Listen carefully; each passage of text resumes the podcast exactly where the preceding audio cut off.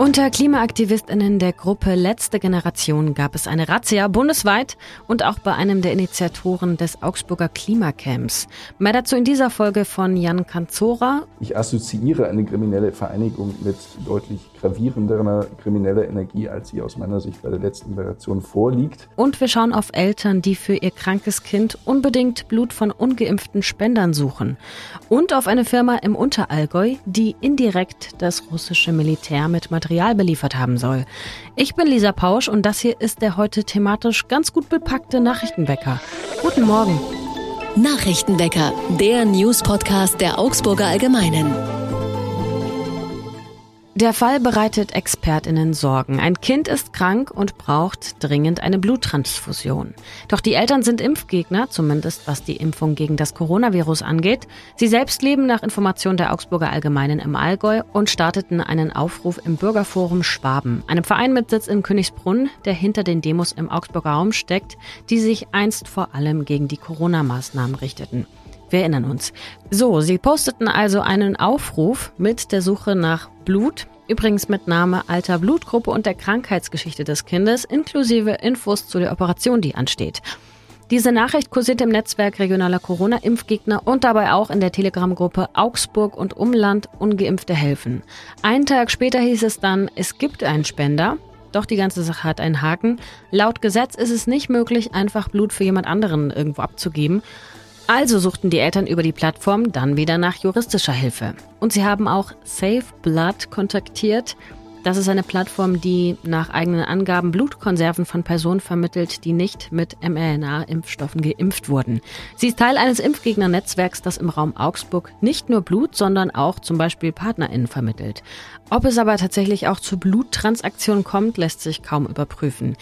Der Blutspendedienst des Bayerischen Roten Kreuzes weiß von Fällen wie diesen und teilt die Spenden aber selbst nicht ein. Also nach Spender hat ist geimpft oder nicht geimpft.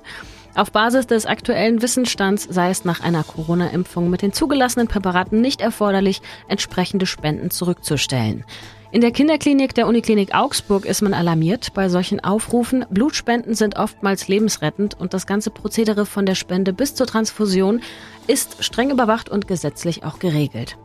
Insgesamt sind solche Anfragen selten, doch wenn es um Leben oder Tod geht, dann, das sagte eine der befragten Mitarbeiterinnen, dann springen die meisten doch über ihren Schatten.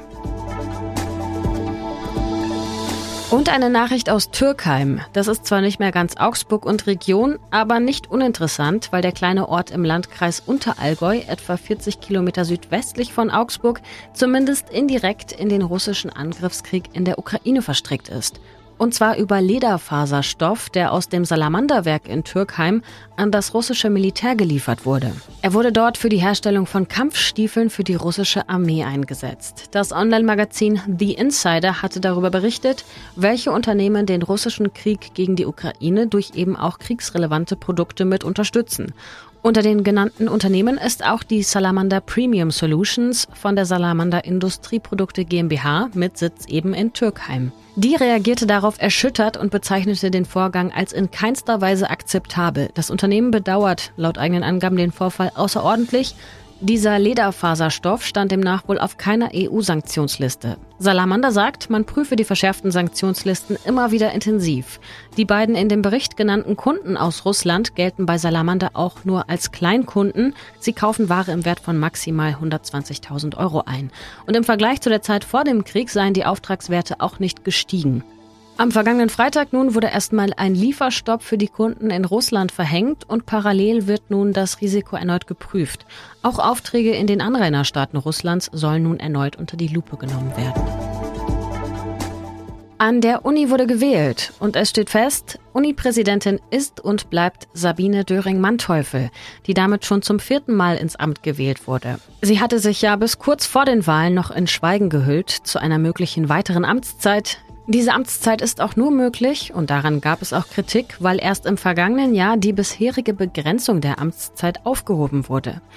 Zu den MitbewerberInnen wurde bei der Wahl offiziell nichts bekannt, angeblich soll es aber mehrere gegeben haben. Auch das genaue Ergebnis der Abstimmung hat die Uni bisher noch nicht mitgeteilt. Neben ihrer Tätigkeit als Präsidentin der Uni war Döring-Manteuffel auch über zehn Jahre Vorsitzende der Universität Bayern. Das ist eine Interessenvertretung der elf bayerischen Universitäten. Döring-Manteuffel begleitete in dieser Funktion auch die Entstehung des Hochschulinnovationsgesetzes in Bayern. Wir schauen auf das Wetter in Augsburg. Heute gibt es einen Mix aus Sonne und Wolken. Es wird im Tagesverlauf auch mal etwas windig, bei Temperaturen bis 21 Grad.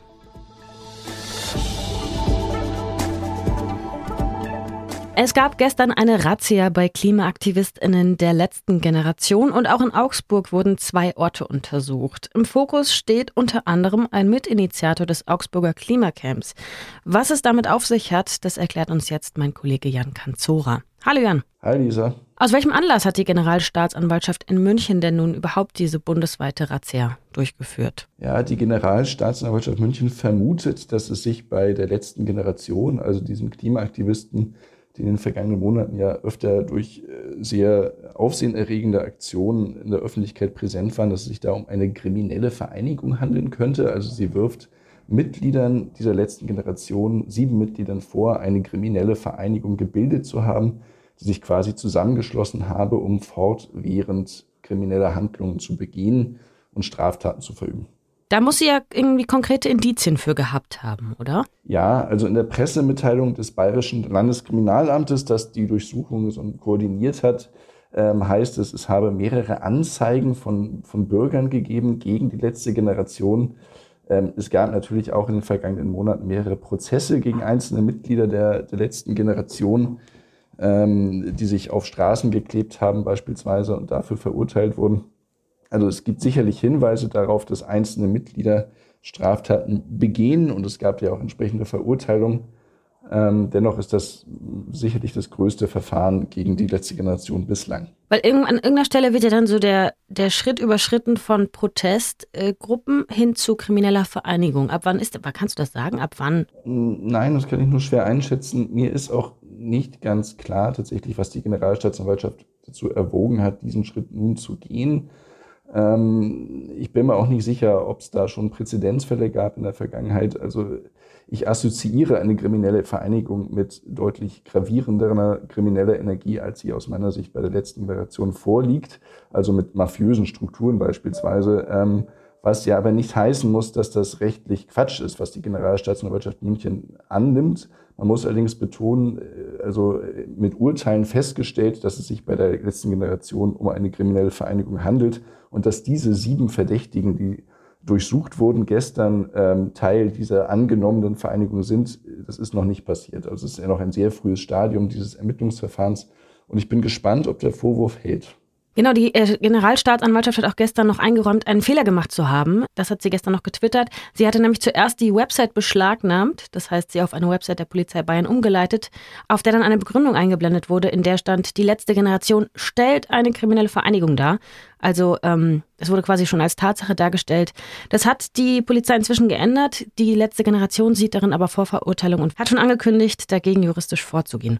Nochmal zurück auf Augsburg. Im Fokus der ErmittlerInnen stehen ja auch Personen aus Augsburg, unter anderem einer der MitinitiatorInnen des Klimacamps. Kannst du was dazu sagen, wer das ist? Ähm, kann man da, kannst du da überhaupt was, was genauer sagen? Ja, da kenne ich schon. Also es stehen aus Augsburg selbst nicht zwei Personen im Fokus, aber es wurden hier zwei Häuser durchsucht, die allerdings zu einer Person gehören, nämlich zu Ingo Blechschmidt, also einem in zumindest Augsburg und Umgebung sehr bekannten Klimaaktivisten und Mitinitiator des Klimacamps in Augsburg, also dieser Dauerdemo neben dem Rathaus. Der hat, das muss man betonen, bislang nicht viel mit der letzten Generation zu tun gehabt, zumindest was in der Öffentlichkeit bekannt war. Er war allerdings auf der Internetseite der letzten Generation im Impressum genannt. Ähm, darauf angesprochen hat er unsere Zeitung schon vor Monaten gesagt, er hat da den Telefondienst übernommen und er kennt sich halt mit Organisationsfragen aus, deswegen hat er das gemacht. Er selber hat sich aber nirgends auf die Straße geklebt ähm, und es gibt auch nach seiner Aussage keine Ortsgruppe letzte Generation Augsburg. Ähm, weswegen möglicherweise diese Razzia heute bei ihm für ihn selbst auch sehr überraschend kam, zumal er nach meinen Informationen sogar als eine Art Hauptbeschuldigter gezählt wird in diesem Verfahren. Ähm, das ja aber, wie gesagt, noch kein Urteil darstellt. Festnahmen gab es jetzt auch noch keine. Wie geht es denn jetzt weiter? Ja, also Festnahmen gab es tatsächlich keine und ich bin auch nicht sicher, ob es im Rahmen dieses aktuellen Ermittlungsverfahrens noch welche geben wird. Ähm, äh, weiter geht's wie folgt. Die Staatsanwaltschaft und die angeschlossenen Ermittlungsbehörden, also vor allem das LKA, werden diese technischen Geräte, die sie heute beschlagnahmt haben, auswerten. Das wird Monate in Anspruch nehmen. Die andere Seite, also die Verdächtigen, unter ihnen Ingo Blechschmidt, aber auch Carla Hinrichs, die Sprecherin äh, der letzten Generation, die werden sicherlich äh, juristisch tun, was möglich ist, um gegen diese Durchsuchung und gegen diesen Verdacht vorzugehen. Das hat mir die Anwältin von Ingo Blechschmidt auch schon angekündigt, dass sie sagt, also sie wird dagegen vorgehen, dass dieser Vorwurf im Raum steht, äh, ihr Mandant sei Teil einer kriminellen Vereinigung. Ähm, da wird sicherlich das ein oder andere juristische Scharmützel geben. Man kann zum Beispiel gegen Durchsuchungsbeschlüsse Beschwerden ein, einreichen, dann muss sich ein, ein, Gericht damit befassen, ob diese Durchsuchung in dieser Form rechts, rechtsmäßig, rechtmäßig war. Je nachdem, was auf diesen Datenträgern gefunden wird, wird sich zeigen, ob dieser Vorwurf aus Sicht der Generalstaatsanwaltschaft sich erhärten lässt oder nicht. Ähm, das Ganze wird aber so schnell nicht beendet sein. Also das ist absehbar, dass das Monate sich ziehen wird, bis es dort eventuell zu einer Anklage kommt ähm, oder auch nicht. Also um den Gedankengang vielleicht der Ermittler nachzuziehen, zumindest im Fall von Ingo Blechschmidt beispielsweise, gehen Sie nach meinen Infos davon aus, dass der, weil er im Impressum dieser Homepage steht, quasi die Spenden eingeworben habe als Mitverantwortlicher, die bei der letzten Generation eingesammelt wurden. Insgesamt rund 1,4 Millionen sollen es sein. Und äh, die Staatsanwaltschaft geht davon aus, aus diesen Spendengeldern wurden Mittel bereitgestellt, um Straftaten zu äh, begehen. Das ist also quasi die Schuld, die sie bei Ingo Blechschmidt annimmt. Ähm, ja, wird man, man wird sehen müssen, ob das so hält. Aber ich bin mir absolut sicher, dass die Anwälte der sieben Verdächtigen ähm, gegen alles vorgehen werden oder gegen das meiste, was gegen sie aufgeführt wird. Danke, Jan.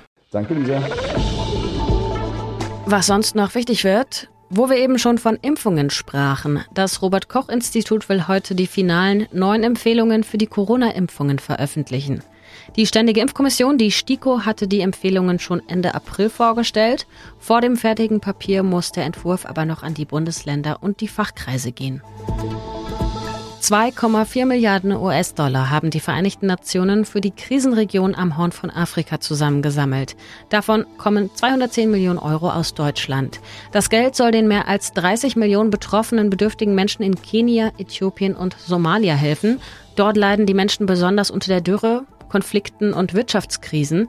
Mehrere Missernten und hohe Transportkosten haben zuletzt die Lebensmittelpreise massiv steigen lassen. Das sagt die UN. Die Menschen am Horn von Afrika zahlen, so UN-Generalsekretär Antonio Guterres, einen unerträglichen Preis für eine Klimakrise, die sie selbst nicht verursacht haben. Und zum Abschluss ein Blick auf das Modular-Festival, das morgen schon losgeht. Und es gibt ein paar Änderungen im Bühnenprogramm. Der Rapper Tilo, der ursprünglich morgen, also am Freitag, auftreten sollte, wird dieses Jahr doch nicht dabei sein. Und auch andere Spielzeiten haben sich geändert. Sky Agus spielt Freitag von Viertel nach fünf bis sechs Uhr abends auf der Bühne am Kessel und YPG Pave spielt nun Sonntag von 18 bis 18.45 Uhr auf der Bühne am Park. Zur Sicherheit auf dem Gelände dürft ihr keine Taschen und Rucksäcke mitnehmen, die größer sind als ein DIN A3-Blatt. Vor Ort gibt es außerdem Taschenkontrollen und hier nur eine Auswahl der verbotenen Gegenstände. Zum Beispiel Regenschirme, die größer sind als eine Handtasche, Klappstühle, Profikameras ohne Akkreditierung, GoPros oder Selfie-Sticks, Getränke und Flaschen, Tetrapacks oder Thermoskannen, also alles, was irgendwie Flüssiges in sich haben kann. Drogen natürlich und auch Haustiere. Ansonsten einen guten Start in das Festival, wenn ihr denn morgen hingeht oder am Wochenende. Die VeranstalterInnen empfehlen ausdrücklich, mit den Öffis oder dem Fahrrad hinzufahren und es gibt auch ausgewiesene Stellplätze für Fahrräder vor Ort. Das war's von mir für heute. Fragen, Anregungen, Kritik oder sonstige Ideen immer gerne an nachrichtenwecker.augsburger-allgemeine.de. Ich bin Lisa Pausch und freue mich, dass ihr zuhört. Bis bald. Tschüss, Baba und Ahoi.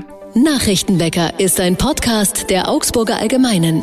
Alles, was in Augsburg wichtig ist, findet ihr auch in den Show Notes und auf augsburger-allgemeine.de.